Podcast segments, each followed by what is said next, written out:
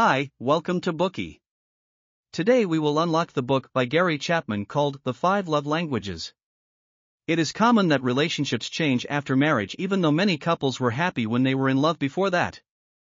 They may fight with each other more frequently after marriage. More seriously, these conflicts can lead to emotional crises or even divorce. What's going on? The problem is that we all have different love languages, which means we all have different ways of expressing love. When getting along with our partner, we express our love based on our own ideas. These different ideas mean people will eventually end up with different love languages. This is the point does your partner understand your way of expressing love? Will he or she feel that you love him?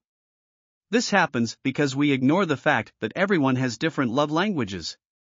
Your partner might not feel your love when you express love in your own ways. Why are love languages important?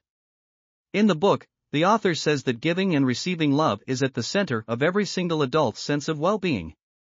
Marriage is designed to satisfy our needs for an intimate relationship and love. Feeling loved is the most important emotional need for us. In his book, the author uses a good metaphor in every child's heart, there is an emotional love tank waiting to be filled with love. It's only when a child feels truly loved that he can grow up healthy and happy. However, when the love tank is empty, the child will exhibit problematic behaviors. Adults are the same. If our love tank is empty and we cannot feel loved, our marriage will have problems. So, how can we fill our love tank and reap good results in a marriage? The love language teaches us how to fill our love tank in the proper ways, and this book will tell us how to do it in detail. Gary Chapman is a prominent relationship coach who has met lots of couples who were faced with marriage issues. Through deep communication, he found that the reason for the marriage crisis was that both partners used the wrong love languages to get along with each other. Therefore, he wrote this book to help people discover their love languages and have a better marriage. His other book, Things I Wish I'd Known Before We Got Married, discusses common traps that can be found in a marriage. If you are interested in it, please listen to our Bookey of that book. Next, we will cover the essence of the five love languages in six parts.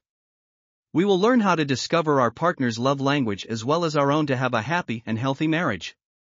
Part 1 Love Language Number 1 Words of Affirmation. Part 2 Love Language Number 2 Quality Time. Part 3 Love Language Number 3 Gifts. Part 4 Love Language Number 4 Acts of Service. Part 5 Love Language Number 5 Physical Touch. Part 6 Discover Your Primary Love Language. If you are interested, welcome Search Bookey and listen to the full audio instantly. Wie baut man eine harmonische Beziehung zu seinem Hund auf? Puh, gar nicht so leicht und deshalb frage ich nach, wie es anderen Hundeeltern gelingt bzw. wie die daran arbeiten.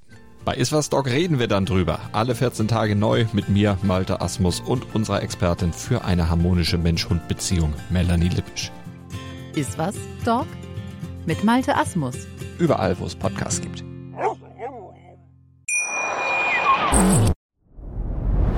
Dir hat dieser Podcast gefallen? Dann klicke jetzt auf Abonnieren und empfehle ihn weiter. Bleib immer auf dem Laufenden und folge uns bei Twitter, Instagram und Facebook. Mehr Podcasts findest du auf meinpodcast.de.